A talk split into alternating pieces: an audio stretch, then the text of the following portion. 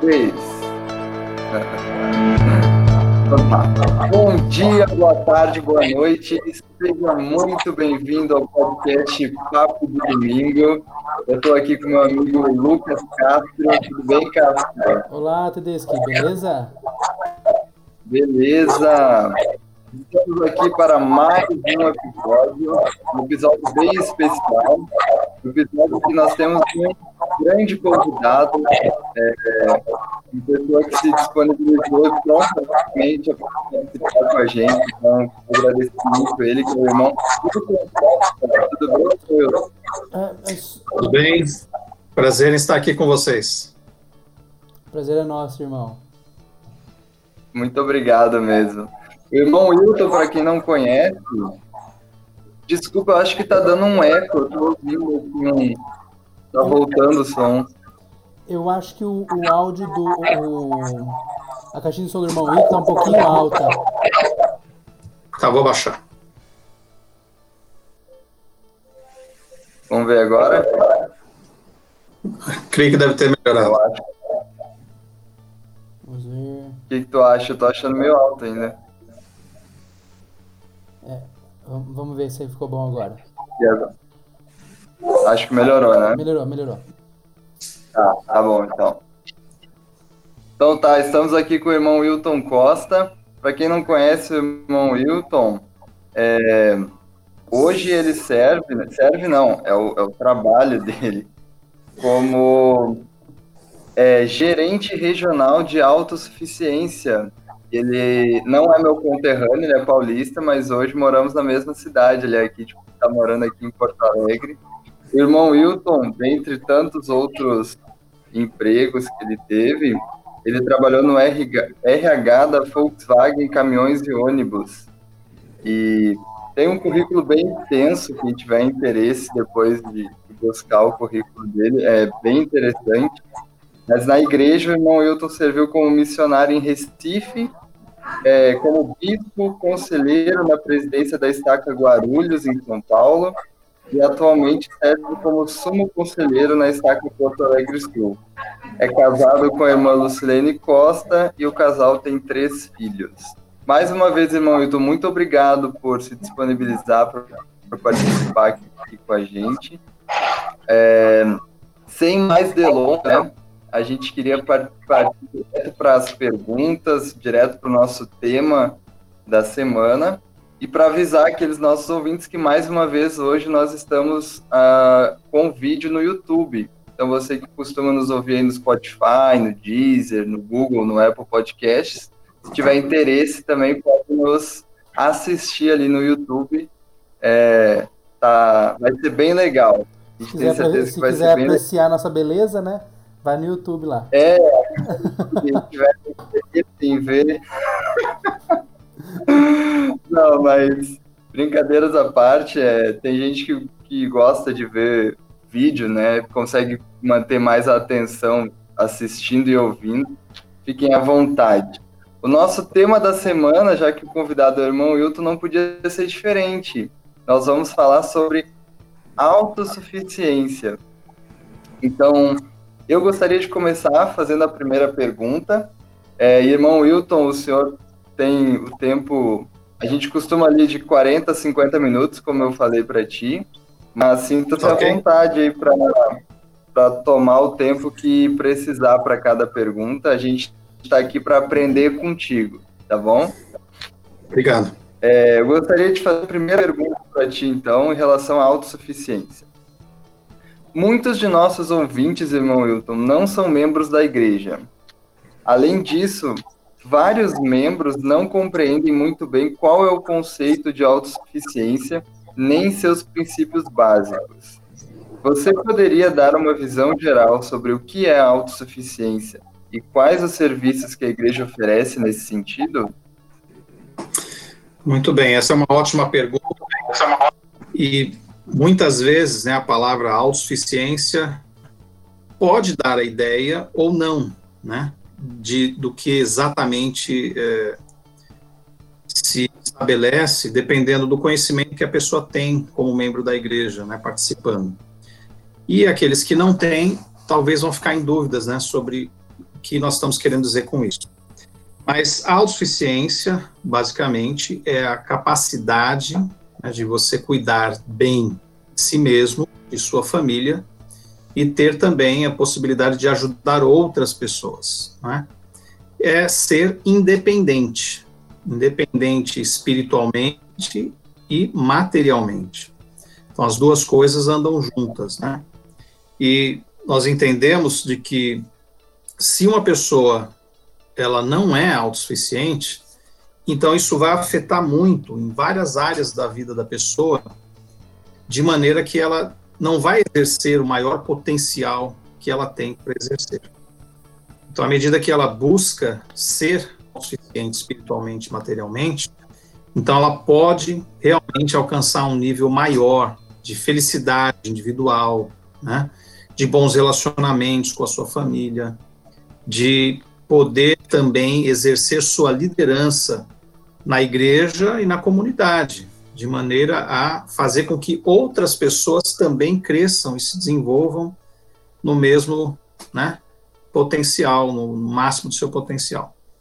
Então, é, essa talvez seria a grande diferença né, entre o poder que nós temos de ajudar as pessoas por meio da autossuficiência. Quando nós não somos autossuficientes, nós temos uma limitação muito maior para ajudar as outras pessoas e, e também de sermos felizes, né? Essa é uma visão assim geral. Agora, eu quero compartilhar com vocês uma apresentação aqui que eu acho que vai mostrar então o que é os serviços, né, que que nós temos, né, assim, uma ideia geral. Não sei se vocês já estão vendo. Sim. Sim, eu tô vendo. Opa, parece que saiu. Ah, vocês estavam vendo, só que eu não... É.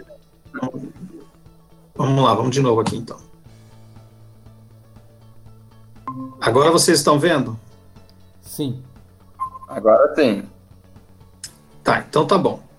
Então aí vocês veem que existe, né, na linha de baixo, numa linha do tempo, né, existe então o nosso programa, né, dentro da igreja de autossuficiência, é como se fosse uma universidade corporativa e centros de carreira, né.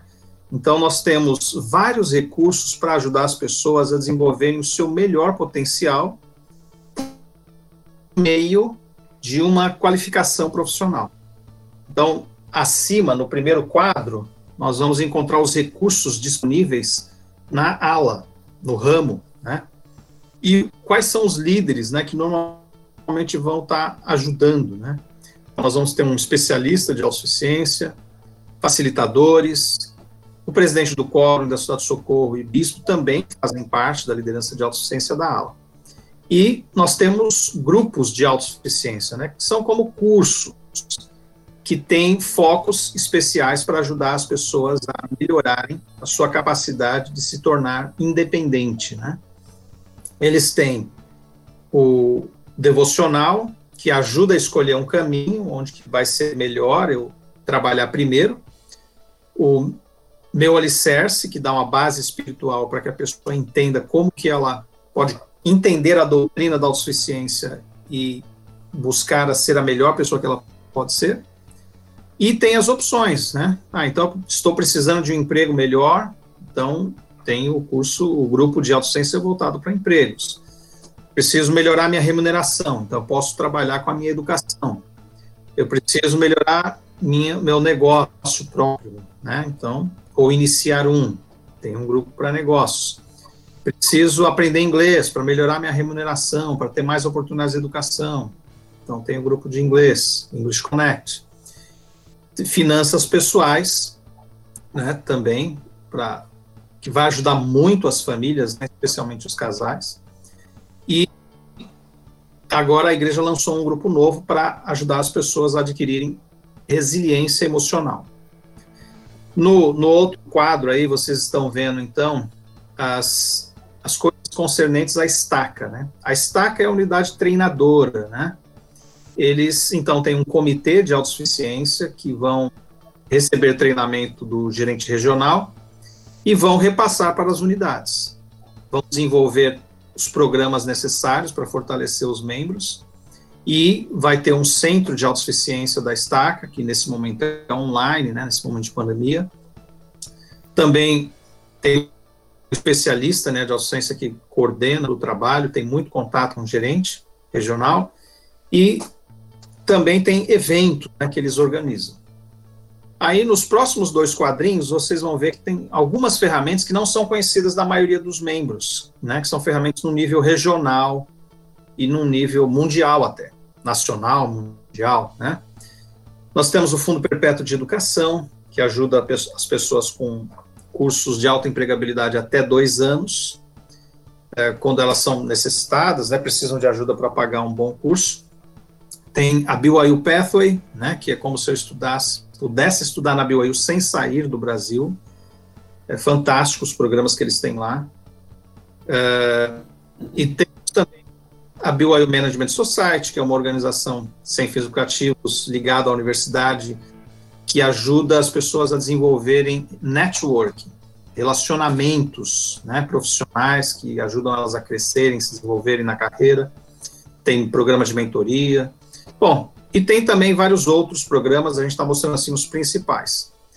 E temos também ah, os campi né, da Brigham Young University, espalhados então aí em algumas localidades, né, especialmente nos Estados Unidos, que é onde se concentra mais. Então, é, isso dá um geral de várias ferramentas, não são todas, né, mas várias ferramentas que a igreja tem através do programa de autossuficiência. É, mudou de tela aí? Mudou de slide? Ainda não. Não, ainda não. Bom, tudo bem. Esses são os principais. Então, basicamente, a autossuficiência, ela né, ajuda as pessoas a adquirirem independência. Se a gente pudesse dividir, temos cinco áreas, né, praticamente, assim, grandes áreas. Então, se uma pessoa tem uma necessidade né, de, de, trabalho, ela então pode focar nessa questão de emprego, né? Uh, ou de negócio próprio. E se ela tem uma necessidade de melhorar a remuneração, então ela pode focar na questão da educação e os programas de inglês e fundo perpétuo, assim por diante. Se é uma questão de é, melhorar na, na sua vida, vamos dizer assim, financeira, né? Então tem, tem ferramentas de finanças pessoais. E também, se é uma questão, às vezes, que a pessoa não tem um equilíbrio emocional, né? ela está numa situação que está mais difícil para procurar emprego, porque ela precisa se equilibrar, se estabelecer, se estabilizar. Então, nós temos os programas de bem-estar que vão ajudar as pessoas com a parte de uh, emocional, né, de saúde emocional. É, então, são vários programas também, através do Serviço Familiar Saúde, que podem ajudar as pessoas a se equilibrar, né, adquirir uma estabilidade emocional e depois continuar usando essas outras ferramentas. Então, são basicamente quatro áreas, né, corrigindo aqui. Não sei se isso responde a pergunta. Oh, com certeza, irmão. Muito obrigado. Acho que muita gente que está nos ouvindo aqui, é, especialmente aqueles que já são membros da igreja, não conheciam muitos desses recursos. Então, muito obrigado. Castro, tem algum comentário para gente? Sim. É, assim que eu voltei de missão, é, o meu bispo, na época, ele me chamou para ser facilitador do curso de finanças pessoais. E, que legal para mim foi fantástico aquilo, porque é, eu até me senti um pouco mal quando eu fui, quando ele me chamou, assim, nossa, bispo, eu acabei de, de conseguir um emprego, não estou conseguindo nem me manter direito, como é que eu vou facilitar para alguém, né? Tá difícil para mim. e e para mim foi uma lição. Eu tenho um manual até hoje todo rabiscado ali, né, com marcações, anotações, e eu e minha esposa nós usamos ainda esse manual. Nós nos casamos, que legal. Nós nos casamos faz um ano e meio e quando nós decidimos nos casar, nós conversamos. Nós seremos um casal autossuficiente. Nós não queremos depender de família ou da igreja. Claro que se houver uma necessidade no qual a gente não consegue controlar, A gente sabe que nossa família vai estar lá em primeiro lugar e depois, se for o caso, a igreja estará lá, né? Sempre nessa ordem que a gente aprende. E, Muito bem. E graças ao Senhor e à lei do dízimo, nós não precisamos. É, tanto é que eu tenho a fama aqui na minha família, entre os amigos, de ser o pão duro, né? Porque esse manual ele me ajudou tanto que virou até assim motivo de eu virar pão duro, de é, a começar a aprender a investir meu dinheiro, a, a, guardar e render, né? Não adianta só guardar, né? Tem que render. E esse manual para mim é ainda é, livro de cabeceira. É fantástico. Que bom. Eu fico feliz que você comentou isso, porque a, a grande vantagem hoje que nós temos dos grupos de autossuficiência é que não requer um expert para facilitar. Né? Basta a pessoa saber ler e conversar e conduzir uma reunião. É só isso que precisa, né? E todos vão aprender juntos, né? Porque não tem um líder do grupo, não tem professor, né? É verdade. Professor, né? E eu acho que você deve ter feito isso muito bem, porque você aplica isso na sua vida. Parabéns. Obrigado, irmão.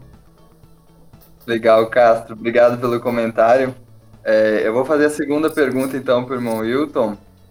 É, irmão Wilton, que conselhos relacionados à autossuficiência você daria para os jovens que estão indo para a missão? E para aqueles que chegaram de missão há pouco tempo? Ótima pergunta também. É, é sempre interessante né, a gente pensar na, na, perspectiva dos jovens, como eles veem as coisas, né? E muitas vezes é, eu tento voltar no passado e lembrar como que era, né? Porque é fácil para a gente dizer hoje que já estamos casados e já temos uma vida assim mais ou menos dirigida, né? Já passamos por várias dessas etapas e parece tudo fácil, mas quando o jovem está né, tá vendo na perspectiva dele, as coisas não parecem assim tão simples e tão fáceis, né? Então é importante a gente entender esse desafio, né, que eles enfrentam hoje, né? E eu acredito que tem uma escritura que foi uma, um guia para mim muito importante na minha juventude. Eu fiquei muito feliz que, que a presidência, o Córdão dos Doze, anunciou essa escritura como base do programa de jovens da igreja, que é Lucas 2,52. Eu acho que ela serve como fonte de guia para os jovens, tanto que estão se preparando, tanto aqueles que estão voltando, né? Porque basicamente explica como o Salvador se desenvolveu quando ele era jovem. E ele se desenvolveu em quatro áreas específicas, né? Então, a primeira área é que ele se desenvolveu na educação. Né? Nós precisamos obter o máximo de educação possível, né? Mas precisa ser uma educação estratégica, precisa ser é, pensada, né? Então, eu tenho vários cursos, talvez, que estão em alta, aqueles que estão estáveis e aqueles que estão em declínio, que as profissões estão acabando. Então, eu preciso fazer essa pesquisa, preciso analisar isso, né? E o grupo de educação ajuda muito nisso. E se as pessoas escolhem, então, carreiras que estão em alta, elas vão ter uma chance de ter maior sucesso. Como o presidente uh, Hinckley ensinava, nós devemos obter o máximo de educação possível, né? E o mais cedo também possível. Então, se o jovem, antes para a missão, ele consegue fazer um curso técnico, né? Ele consegue aprender inglês, ele consegue uh, já ir aprendendo a usar bem o computador, todas essas coisas vão ajudar na volta né, da missão. E a missão também deve ser utilizada para desenvolver conhecimento. Eles têm uma oportunidade fantástica lá de aprender inglês e espanhol, né? Então, eles usam isso, além de todas as coisas, aprender a trabalhar, aprender a trabalhar com metas. A missão prepara muito para a carreira profissional também. Então, se o jovem encara dessa forma, eu vou ser o melhor missionário porque ao ser o melhor missionário possível, eu também vou estar adquirindo habilidades de estudo, de trabalho, de liderança, de trabalhar numa grande empresa, né? Porque isso acontece também durante a missão. Depois ele vai saber mostrar os resultados da missão de uma forma profissional também, né? Isso vai ajudar. E depois da missão é continuar então também com esse processo, né? Mas falando um pouquinho então das outras quatro, das outras três áreas da escritura, né? Primeira de educação, então, né? A segunda fala de estatura, né? Estatura tem a ver com corpo físico, tem a ver com é, saúde.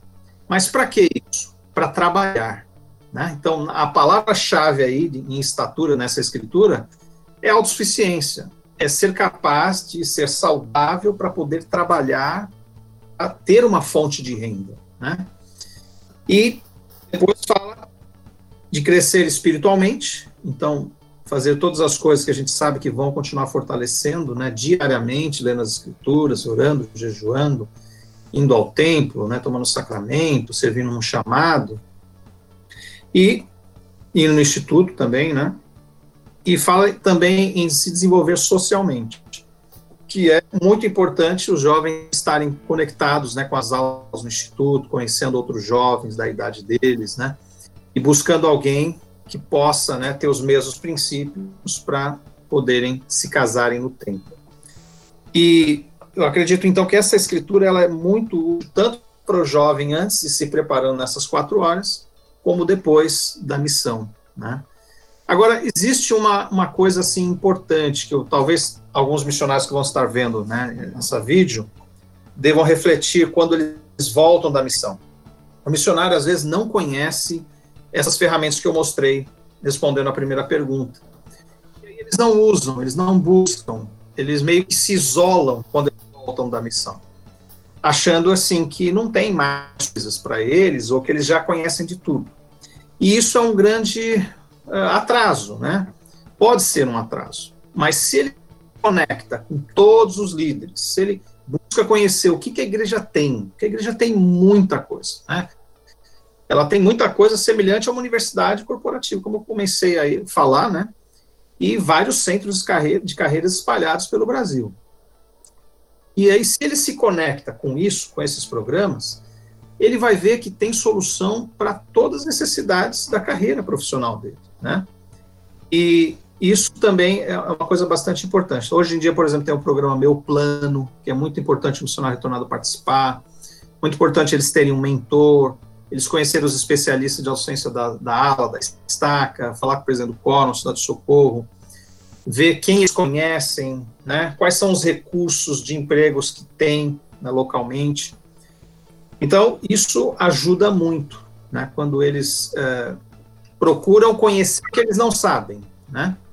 Aí eles podem mudar né, do, do, da fase de não sei o que eu não sei para eu sei o que eu não sei, mas sei onde encontrar, né, para conseguir melhorar e encontrar o meu caminho.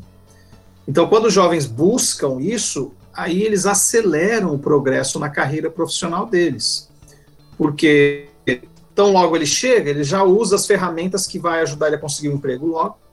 Não necessariamente precisa melhor, ser a melhor fonte de renda, mas vai ser uma fonte de renda que vai permitir ele planejar as outras coisas, né? E tão logo ele está em casa, ele já começa também a estudar, né? mesmo que seja for, coisas online, para o Enem, e já planejar entrar no curso técnico, na faculdade, não perder tempo, começar a trabalhar com um mentor, né?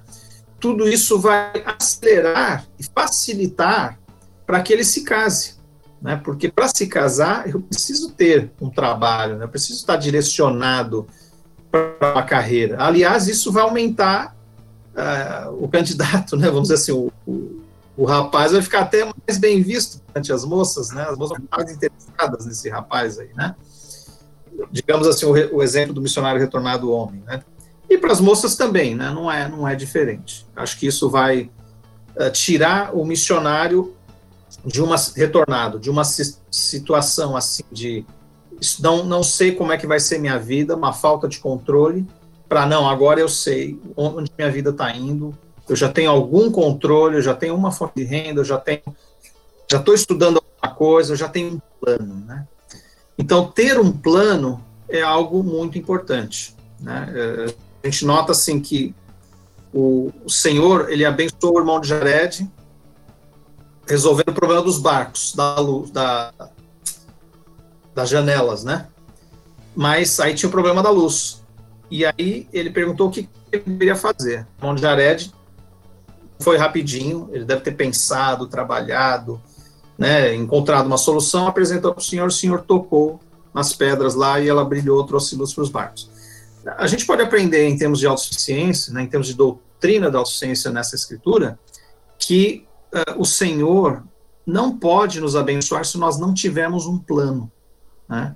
Então, todo missionário retornado precisa ter um plano nessas quatro áreas. O que, que eu vou estudar? Como é que eu vou trabalhar? O que, que eu vou. Onde eu vou tirar minha fonte de renda? Né? Como é que eu vou ser como membro da igreja? Né? E não protelar muito a questão do casamento. Né? Porque quando eles se casam no templo, isso acontece uma coisa que muitos jovens talvez não esperam, mas todo jovem missionário retornado tem planos, né? Ah, eu gostaria de, de, me casar, de ter uma casa, de ter um carro, de ter um bom trabalho e tal, tal. E às vezes essas metas parecem muito grandes e longes e distantes, né? Para uma pessoa atingir elas sozinho, talvez seja. Mas quando elas se casam no templo, são dois. Se casam no templo, são três. Elas fazem convênios com o Senhor. Dar esses convênios feitos no templo capacita pessoa de uma forma muito maior do que ela uh, estaria fazendo sozinha, né? Então acontece uma sinergia, né, entre esse casal e o Senhor, que aumenta a capacidade deles de atingir metas. Então, por que é tão importante o jovem é, voltar e já começar a planejar, conhecer, se casar no tempo? Bom, acho que eu falei demais nessa pergunta. Não, mas foi muito bom. Respondeu eu até lembrei, uh, o senhor estava falando ali, né, que é muito importante para o jovem, antes de ir para a missão, que ele consiga adquirir o máximo possível de conhecimento, se possível um curso técnico, inglês, essas coisas. E eu fiquei pensando aqui na, na minha adolescência, quando eu estava ali com uns 16, 17 anos. É, com 17 anos eu já prestei vestibular para faculdade.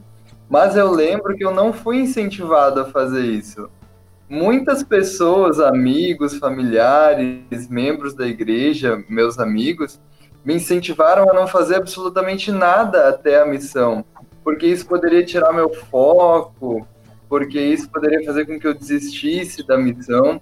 E eu ficava pensando, mas não pode estar certo isso. Por que, que eu vou perder um ano da minha vida é, só porque eu já tinha terminado o ensino médio, né? Só esperando a missão. É, sendo que eu posso ter muitas oportunidades nesse ano, e foi o que realmente teve. Eu, eu entrei na faculdade, né? E então eu realmente eu nunca concordei com isso. O senhor falando isso hoje só confirmou para mim que eu estava certo, né? Não, a gente não pode parar a nossa vida para esperar ali um período para ir para a missão. Todo o tempo que a gente tiver para é, receber instrução, é, e nesse período, é, especialmente secular, né, a gente precisa, precisa usar esse tempo, porque, por exemplo, quando eu voltei da missão, eu tinha aquela faculdade garantida, é a mesma que eu, que eu sigo até hoje. Se eu não tivesse usado esse período, é, eu não estaria fazendo meu ensino superior hoje. Então, muito interessante. Puxa, parabéns, parabéns, João. Acho que esse é um ótimo exemplo e, e, a gente vê assim, o próprio profeta também fez isso. Ele se formou bem cedo, né, na faculdade de medicina, né? E a gente viu como isso tem abençoado ele, a família e todo toda a igreja, né, com esse bom exemplo. Parabéns por ter seguido esse bom exemplo aí também. É verdade. Tem algum comentário, Castro? É, só um comentário rapidinho. É, eu acho interessante a ideia da, do English Connect tem um irmão aqui da nossa ala que ele é concursado público, tem um, tem um, um bom cargo, né, numa autarquia aqui do município e digamos assim, ele está seguro lá, ele não corre de perder emprego. E ele já, já tem uma certa idade e tudo mais, né? E ele resolveu fazer o English Connect. Eu me lembro que quando ele falou que iria fazer, nossa, choveu de gente. Imagina, pra que fazer? já tá, já, já tá tranquilo, vai falar inglês pra quê, né? Com quem? É, e, e uma coisa que ele falou é que me chamou muita atenção é que ele deveria fazer inglês para servir ao Senhor. O, o, trabalho dele, tudo bem, tava, poderia até estar tá garantido, mas ele precisaria servir o Senhor. E ele não sabe qual é a necessidade da igreja para o futuro e no que, que o Senhor vai precisar dele no futuro, né? Eu achei isso fantástico. Eu acho que nós devemos ter essa visão também. Não só de focar a nossa vida, né? Ah, o meu emprego, o meu futuro, mas como que eu vou beneficiar a, a minha ala, né, a minha estaca com a minha autossuficiência? Acho isso fundamental também. Muito bom, concordo. Verdade. Bom, muito obrigado pela resposta, irmão Milton, me, me esclareceu muitas coisas. É, essa pergunta que eu vou fazer agora é minha favorita. eu quero muito aprender contigo com a, com a resposta que tu vai dar. Eu acho que muitas pessoas é, têm interesse em, em saber disso. É, de que maneira a autossuficiência material ou a falta dela afeta a nossa espiritualidade? Poxa, que, que interessante, né? É, culturalmente, é, talvez a gente demore um tempo para perceber essas coisas, mas quando a gente começa a aprender sobre a doutrina da autossuficiência, que são as escrituras, as citações, os testemunhos, as experiências né, das pessoas vivendo essas coisas, a gente começa a entender que, na verdade, o Senhor quer que todos os membros prosperem, né? Prospere, porque isso vai fazer com que eles sejam mais capazes de abençoar vidas, né? E as nossas orações são respondidas normalmente por meio de uma outra pessoa, né?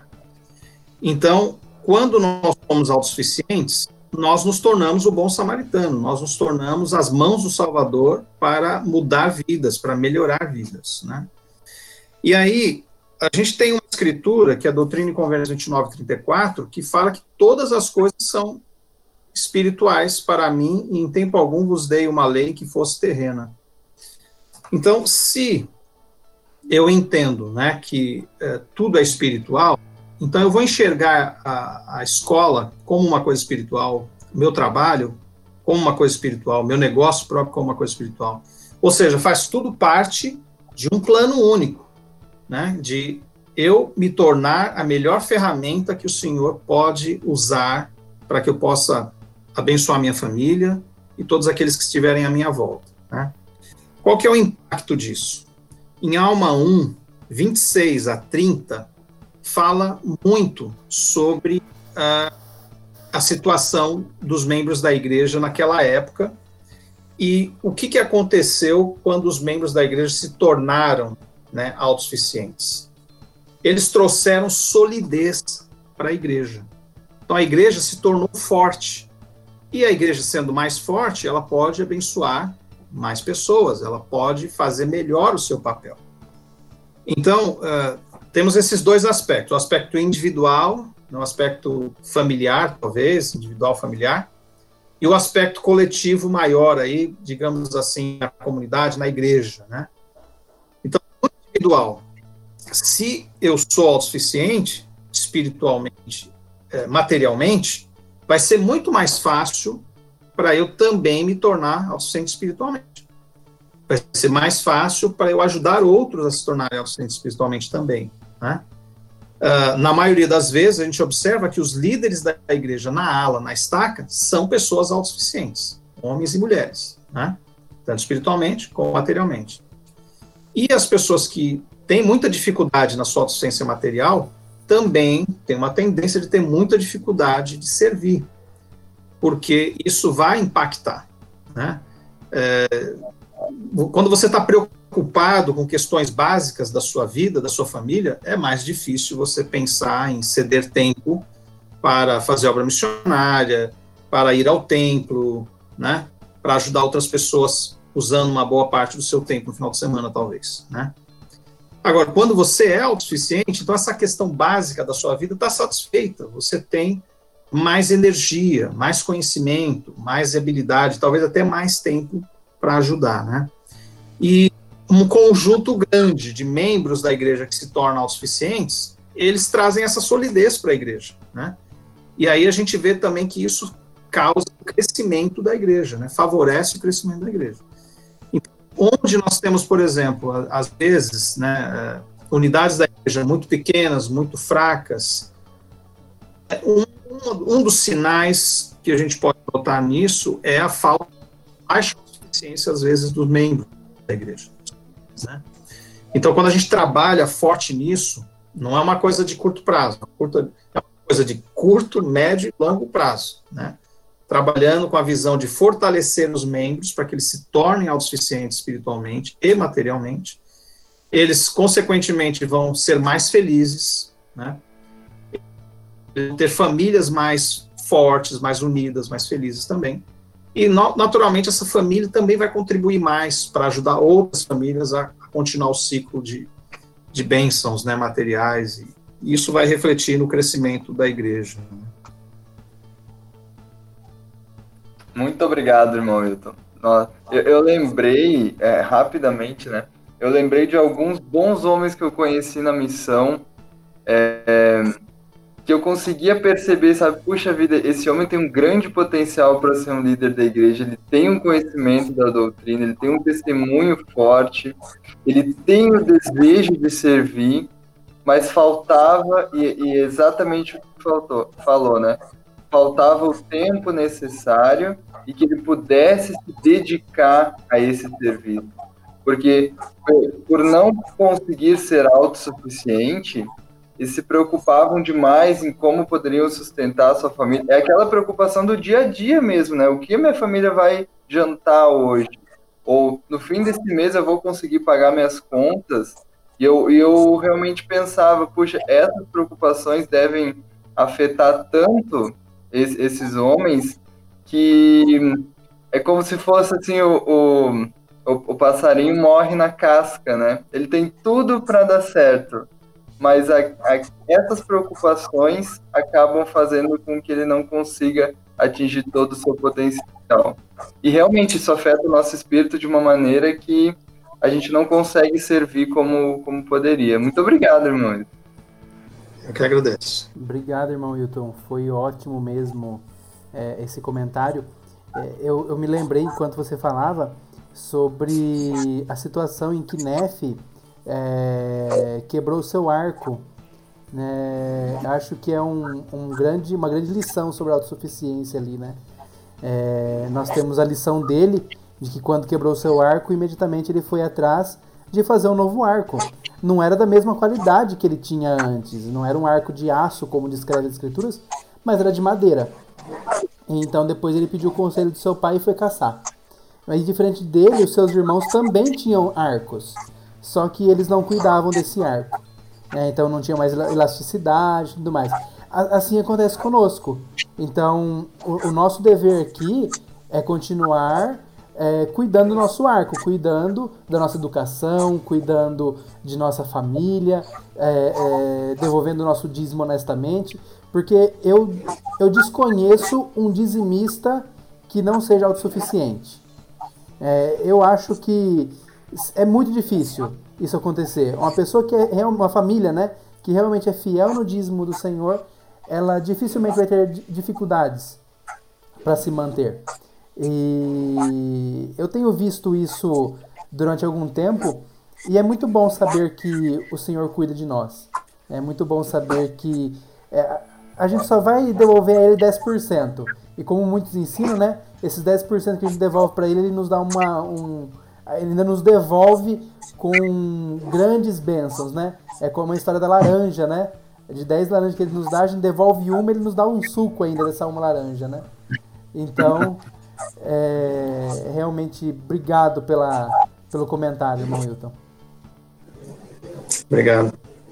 Irmão Wilton, eu queria fazer. Essa pergunta também foi muito requisitada. É, foi, eu não vou pegar os créditos para mim, né? Foi o, foi o Castro que, que elaborou, mas eu acho que muitos casais têm essa, essa dúvida. A vida de recém-casados pode ser, por vezes, muito desafiadora quando o tema é finanças. O que um jovem casal deve fazer para que o assunto finanças não se torne um tabu no relacionamento e no futuro acabe sendo motivo de brigas entre o casal? Olha, essa é uma pergunta muito interessante e, de fato, muito importante. É, Bom, tem várias respostas que poderiam caber aí, né? O que me vem à mente falar agora é pelo menos quatro coisas. Os jovens eles precisam aprender sobre educação financeira desde cedo, tanto rapazes como moças. Antes, do, antes de se casar, eles precisam saber lidar com dinheiro, né? E mas quando se casam, né, é, existe aí pelo menos quatro coisas que eu vejo que são assim fundamentais. Uma é a transparência, outra é a união, e a outra é o controle, e a outra é educação financeira né, para o casal. Então, falando sobre a transparência, né, os dois precisam saber tudo sobre as finanças da casa, da família. Né? Não pode ter uma coisa assim, ah, essa é minha conta, essa é sua conta. Não, é o dinheiro é um só. É o dinheiro da família. Nós dois somos os mordomos, nós dois precisamos conhecer tudo. Né? Tudo que entra, tudo que sai e como a gente vai gastar. E decidir juntos. Né? Uh, e, e, e, o que leva para a união. Né? Então, quando eu eu entendo como marido ou como esposa que o dinheiro é de um só, nós estamos unidos nesse único propósito, nós vamos unir, tomar decisões juntos e vamos conversar né, sobre os planos, vamos entender né, o que, que a gente precisa fazer. Eu acho que isso cria também, gera mais confiança, mais amor no casal, mais respeito mútuo, né, mais colaboração também. Né? Mesmo que depois de um tempo, é, é, normal né, o casal começar trabalhando juntos, né? O rapaz e a moça se casam e os dois vão trabalhando, vão estudando, vão crescendo, mas depois de alguns anos vêm os filhos e às vezes a, a esposa acaba optando para ficar em casa e cuidar da família e tal. É, minha esposa e eu fizemos isso, nós tínhamos a meta de que eu pudesse me tornar o único provedor da família depois de alguns anos. Felizmente nós conseguimos depois de um bom tempo. E, e o fato de eu estar trabalhando não quer dizer nada, que mudou nada. Ainda o dinheiro é dos dois, ainda todas as decisões são os dois que tomam, né? E a outra coisa é controle. Né? O controle é uma coisa que muita gente negligencia e provavelmente é a origem dos problemas. Uh, quando nós fazemos, então, controle, eu estou falando, assim, de coisas de, talvez diárias, se for possível, seria melhor. Mas pelo menos semanal, mensal, né? Fazer o orçamento, os dois juntos, saber o que está entrando, o que está saindo, ter registros, né? Uh, fazer uh, com que o, se gaste menos do que aquilo que se ganha, né? De entender uh, quais são os planos da família, né, e para onde a família está indo, e realmente está de acordo o casal, né, e começar a ensinar isso para os filhos também, porque quanto mais cedo os filhos aprenderem a lidar com dinheiro, mais fácil vai ser a vida adulta e também como lidar no casal. Né. Normalmente costuma ser um, um, motivo de separações, né? Um dos maiores motivos de separações é os problemas financeiros. Mas quando o casal começa a trabalhar com essa transparência, com essa união, controlar e, por último, né, começa a se educar financeiramente. Né? Então, estou mencionando aqui o grupo de finanças pessoais. Né? O casal precisa fazer esse grupo. Todas as famílias do Brasil né, precisam fazer. A presidência da área pediu né, que todos os, todos os casais façam né, esse grupo. E temos aí o bom exemplo do Lucas, né, que fez com a esposa dele. E é muito bom, é muito importante buscar mais educação financeira. Infelizmente, na nossa cultura, isso não é tão forte. Né? O, na nossa educação é, fundamental, não se fala muito sobre isso. Mas, felizmente, a igreja trabalha isso. E a gente precisa, então, aproveitar né, que temos tudo isso fácil e usar mesmo. Acredito que essas quatro coisas ajudam muito os casais a aumentarem o seu nível de felicidade. É, casal suficiente, controla bem as finanças, o nível de felicidade é mais alto. Né? E a autossuficiência espiritual e material também. Verdade. Aqui, como tu estava falando, aqui no Brasil, realmente a gente não tem essa cultura, né? Na verdade, eu acho que a gente tem uma cultura inversa. A cultura que, que faz sátira, que faz brincadeira de quem não consegue controlar o seu dinheiro, né? E nunca viu aquela é do, do, sorteio dos boletos, né? Qual boleto que eu vou pagar esse mês, qual que eu não vou pagar. é, é muito engraçado. Quer dizer, não é engraçado, né? Mas a gente é curioso, é, né? É, a cultura brasileira tornou engraçado você não ser autossuficiente, você não saber se controlar. É isso que você está falando é muito verdade, porque a gente ouve aquelas brincadeiras de que fulano é pão duro, né? Na verdade, Eu... poderia ser, a fulano é controlado, fulano cuida bem das finanças, é um exemplo, né? E, e às vezes né, é o contrário, né? Até o próprio Lucas estava mencionando isso antes. É, algo interessante, é, eu acho que não vou conseguir mostrar aqui, mas é, eu tenho um aplicativo no meu celular. É, minha esposa, no começo, quando nós casamos, ela estranhou um pouco. Que chama Organize. É, eu assinei ele, eu paguei uma quantia e agora uso ele para sempre. E, e nele, tudo que eu gasto, uma bala que eu compro, eu lanço nele. Então eu não preciso ficar entrando o tempo todo no banco, né? E ver meu, meu extrato, meu saldo. Eu só vejo ali o consolidado da minha conta da conta da minha esposa. E minha esposa também tem instalado no celular dela esse mesmo aplicativo. Então ela vê tudo que nós temos. E de tempos em tempos nós sentamos e conversamos. Até ontem nós fizemos isso. É, na hora do almoço, a gente trabalha na mesma empresa, é, a gente sentou e disse, quanto a gente tem no banco? Ah, vamos ver aqui. Dá pra gente fazer tal coisa? Ah, esse mês não vai dar, mas vamos guardar pra gente no futuro conseguir. Então a gente sempre conversou sobre isso. A gente sempre sempre conversa. Como é que tá a nossa reserva de emergência? A gente vai conseguir se manter num período, por, por quanto tempo, por qual, qual, período. Então, isso é algo fundamental na nossa família. E, e minha esposa, eu sou muito grato por ela me incentivar. É, apesar de eu ser pão duro, às vezes eu gosto de, de comprar, tipo, uma pizza na sexta-feira, que a gente tá cansado, né? Eu gosto de sair para comer alguma coisa. Ela já me controla um pouco mais nisso. Eu não sei se é porque eu tô gordo ou se é porque a gente precisa guardar dinheiro. É melhor acreditar que é pela autossuficiência, cara. Eu acho, eu acho. E, e ela me ajuda muito nisso. Então, eu acredito que também aqui no Brasil a mulher tem aquela fama de ser a gastona, né? Bom, pelo menos na minha casa não existe isso. Em casa, nós dois conversamos e gastamos de acordo com ah, não vou dizer com sentimento, mas depois de ter uma boa conversa entre os dois. Sempre assim. Nunca vai ter gasto escondido. É difícil até fazer surpresa aqui em casa. Isso é ótimo. E não, é, é, é, muito bom ouvir isso. Eu aprendi aqui então com você, já tomei nota aqui, organize, não é do, do, do aplicativo, vou dar uma olhada também, conhecer é ótimo, também. É ótimo.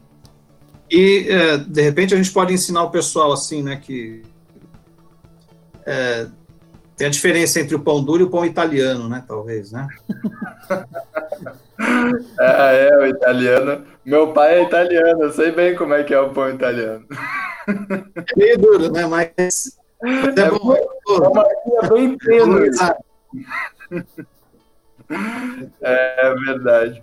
Eu aprendi muito com a minha mãe isso. Minha mãe, desde, desde que eu era pequeno, eu sempre via ela fazendo as contas assim, ela fazia conta do que, que ela tinha gastado, quanto que ela tinha no banco, qual que era o limite do cartão. A gente sempre viveu. É... Ela não tinha um grande salário, né? Mas com ela eu aprendi que a autossuficiência não tem muito a ver com quanto que tu ganha, e sim com quanto que tu gasta. Isso. Porque ganhando pouco, a gente tinha uma boa vida, porque ela sabia exatamente como gastar. A gente conseguia tirar férias no fim do ano, a gente conseguia fazer coisas que normalmente as pessoas que ganham mesmo, ganhavam o mesmo salário que ela não conseguiam. Mas ela é extremamente organizada. Então, Esse hoje é um eu... ótimo exemplo que mostra que a autossuficiência é acessível para todos. Muito bom. Eu Parabéns acho que tem uma, uma grande diferença entre qualidade de vida e custo de vida, né? Então, a qualidade de vida, ela não está diretamente ligada com o que você ganha, e sim com o que você gasta. Então, muitas vezes você precisa é, diminuir o custo para você ter uma qualidade de vida. Então, se, Se a energia está muito cara, vamos economizar. Se eu estou gastando muito no cartão, vamos cortar alguns gastos. Se o aluguel está muito caro, vamos para um lugar mais barato.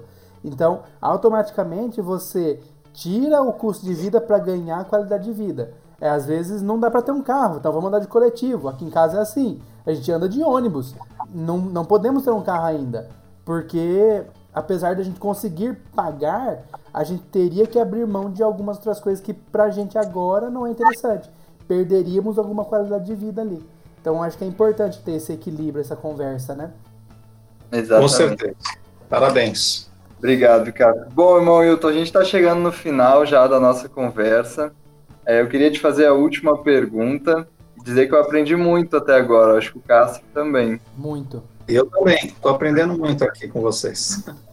Eu queria te fazer a última pergunta, que seria como o conhecimento e a prática dos princípios de autossuficiência influenciaram na sua vida? Olha, essa é uma pergunta assim que eu considero muito importante para mim, porque é o que me trouxe para trabalhar com isso. É, então, eu não sei se vocês sabem, mas eu vim de uma família que perdeu tudo. Então, meu, meu pai, ele era um bom homem.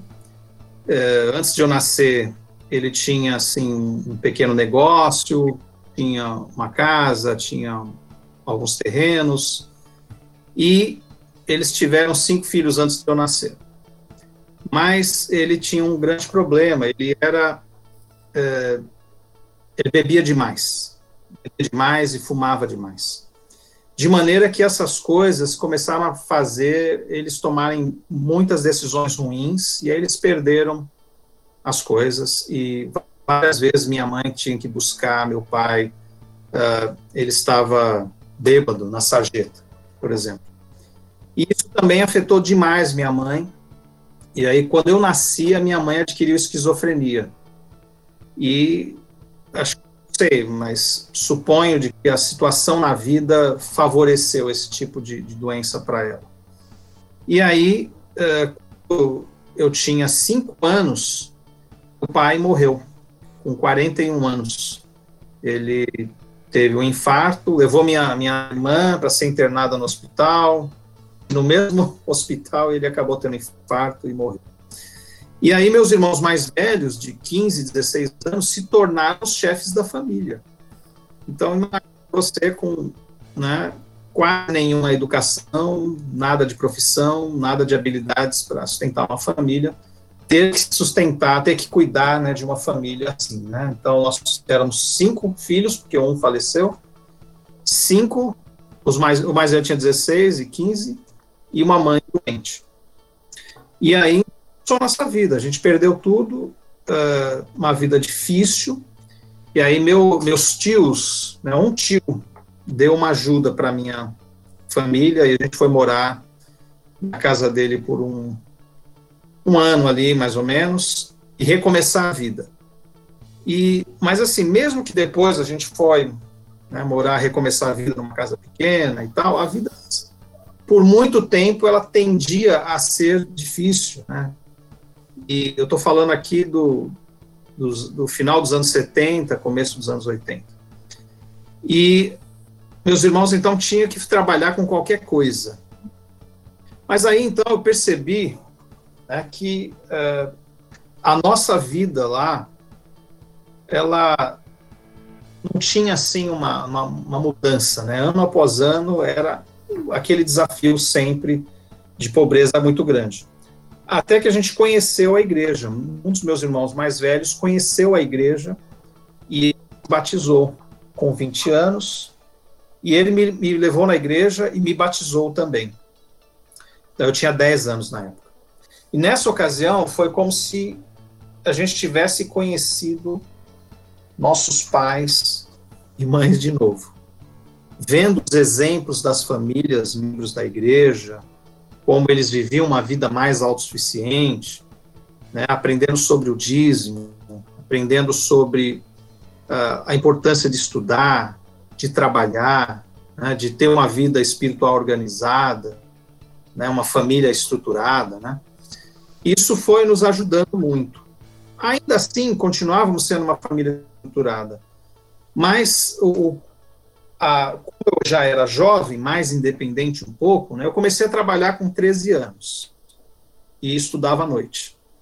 E isso, o trabalho foi uma escola para mim, me ajudou a perceber cedo que era importante estudar e tive líderes muito bons, né? Tive bispos muito bons, é, presidentes rapazes, professor de seminário, que me ajudou a, a desenvolver um amor pela doutrina da, de Cristo, né, pela doutrina da autossuficiência, e mudar algumas coisas na minha cultura, na minha maneira de pensar. Eu acho que isso foi uma das coisas principais que me ajudou a entender que tudo era possível se eu realmente desejasse, fizesse a minha parte e acreditasse no Senhor e buscasse as coisas, né? E o que terminou então assim de me levar realmente de ampliar a minha capacidade foi namorar com a minha esposa que era uma pessoa que me fazia me sentir melhor, que me fazia me sentir acreditar mais em mim mesmo. Né? Então, quando eu estava com ela, eu queria me esforçar mais, porque ela era uma pessoa especial. Né? E aí nós fomos para a missão juntos. Ela veio para o Rio Grande do Sul, eu fui para Recife. Depois voltamos, três meses depois nos casamos. Minha minha esposa, antes da missão, ela já tinha feito a faculdade dela, então quando ela voltou, ela já tinha um, um emprego no estado de São Paulo como professor, o que facilitou muito, né, nosso começo de vida. E eu ainda estava estudando, né, estava é, buscando minha educação também. Mas tudo isso me ajudou para que é, eu tivesse essa influência muito positiva da minha esposa de nunca parar de estudar, de continuar estudando. Mesmo assim, a gente não tinha muitas condições, mas logo que nos casamos, já conseguimos ser autossuficientes, né? Autossuficiência básica, mas já éramos. E planejamos, eu fui um dos primeiros alunos do Fundo Perpétuo de Educação, isso me ajudou muito, em 2001. Aí depois eu consegui uma bolsa chamada Woody Grain, que ajudou a pagar meu último ano da faculdade, sem retorno, sei devolver nada. E depois eu aprendi inglês né, durante esses anos, e aí eu consegui ser aceito na, na BYU, né, para fazer um mestrado lá, com ênfase em gestão de recursos humanos. E tudo foram vários anos, né, mas os recursos da igreja. Né, eu usei recursos do, do Centro de Autossuficiência lá de São Paulo, né, fazia os programas. Cada um dos recursos iam me moldando iam me ajudando a formatar melhor o plano, né? Então, uh, eu, eu, digo assim que eu sou muito, mas muito grato mesmo à igreja, ao programa de autossuficiência da igreja, ao instituto, ao seminário, aos líderes, porque eles me ajudaram a entender a doutrina da autossuficiência, que mudou a minha mente, mudou a minha forma de pensar, e uma coisa que antes eu achava impossível, eu passei a acreditar que era possível. E aí comecei a buscar os meios, né? E é, ficamos muito felizes depois que fomos aceitos, então,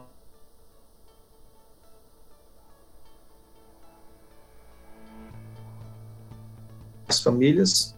Aí eu fui trabalhar na Volkswagen Caminhões de Ônibus e veio né, depois uma oportunidade para ser o gerente regional aqui no Rio Grande do Sul. E é uma maneira que eu tenho assim de retribuir, de ser, demonstrar minha gratidão pela, pelas coisas que a igreja influenciou na minha vida através da suficiência. Muito obrigado, Milton, por compartilhar a sua história. Que história é, bonita.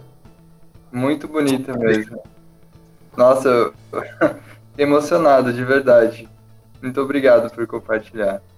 Eu que agradeço. Na verdade, assim, eu tenho muito a agradecer e uma das coisas que eu gosto de fazer no meu trabalho é prestar testemunho, né, de que todas essas coisas, né, que vocês estão fazendo, é muito bacana, parabenizo o programa de vocês, realmente é, são de Deus, funcionam, né, e eu gosto muito de falar dessa experiência porque mostra assim, olha, se a gente tinha toda essa dificuldade, nós conseguimos, então com certeza vocês vão chegar lá, né, eu não era nenhum inteligente, super inteligente, nenhum nenhum rico do Brasil, mas usando os programas da igreja, a igreja coloca pé de igualdade com todos os ricos do Brasil.